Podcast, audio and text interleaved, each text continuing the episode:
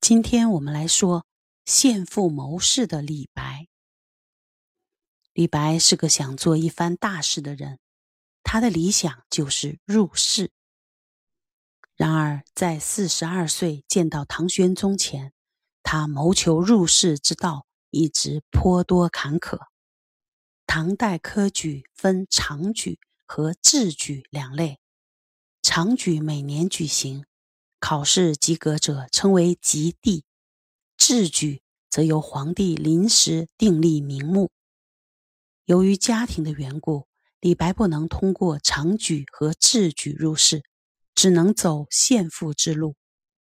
献赋就是将诗词献于某位达官贵人，得到欣赏后由其推荐，谋求一官半职。在安陆婚后定居下来。李白便多次谒见安陆本州长官裴长史，但因遭人缠谤。虽然他写下上安州裴长史书，自证清白，但仍为裴长史所拒。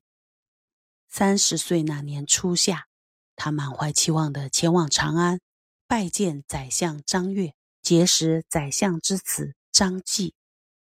后来，他寓居终南山玄宗的玉妹玉真公主别馆，又曾谒见其他王公大臣，但均无结果。这一年是开元十八年，三十岁的李白站在大唐长安城里，第一次感到人生狼狈。在他最想证明自己真正开辟功业的时候，李白发现。这世界的运作跟想象中不一样，于是，在重重打击之下，穷愁潦倒，自暴自弃，开始与长安市井之徒交往。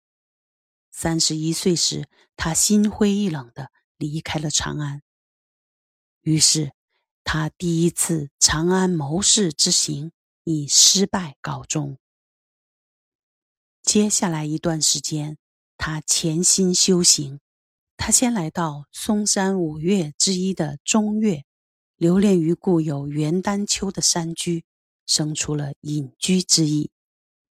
后在洛阳居住，有传闻说他在紫极宫受了道路，成为一名真正的道士。后来李白三十三岁返回安陆，构石室于安陆白兆山桃花岩，开山田。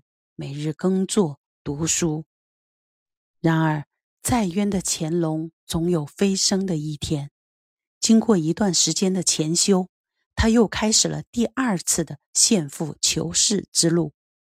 开元二十二年，李白为玄宗献上著名的《明堂赋》，赞美明堂的宏大壮美，更写尽开元盛世的雄伟气象，阐述其政治主张。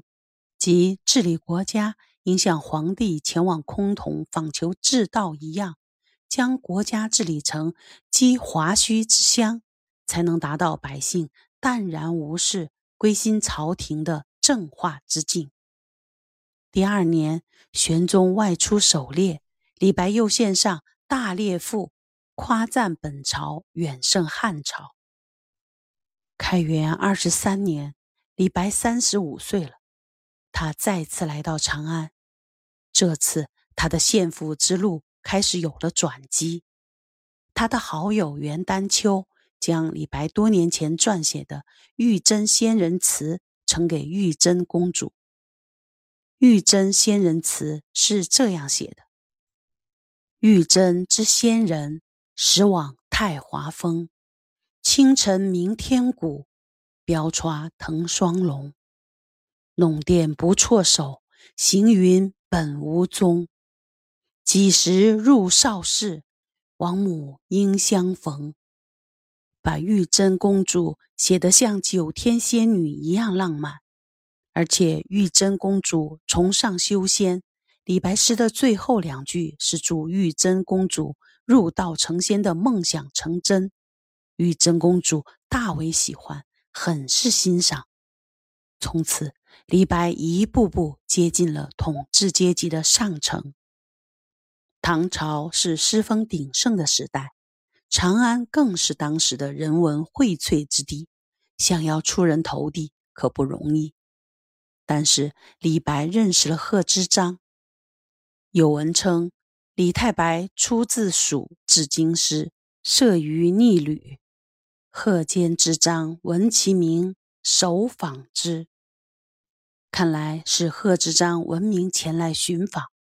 李白则呈上袖中早已准备好的诗本。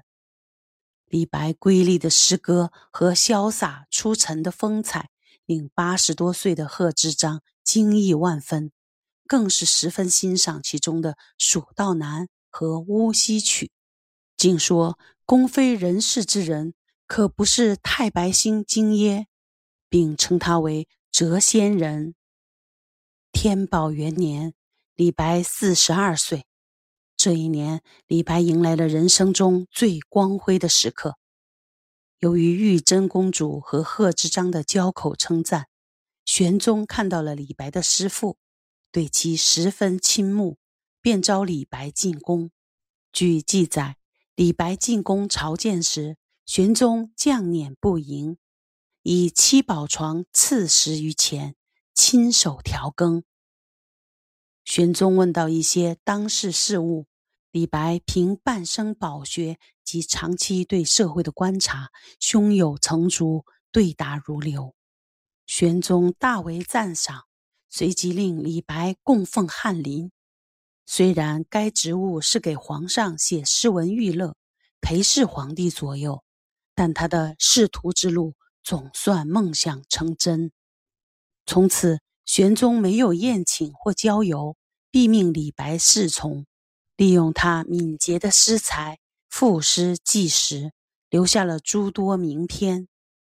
天宝二年初春，玄公于宫中行乐，李白奉诏作《宫中行乐词》，赐宫锦袍。暮春，兴庆池牡丹盛开，玄宗与杨玉环同赏，李白又奉诏做了《清平调》。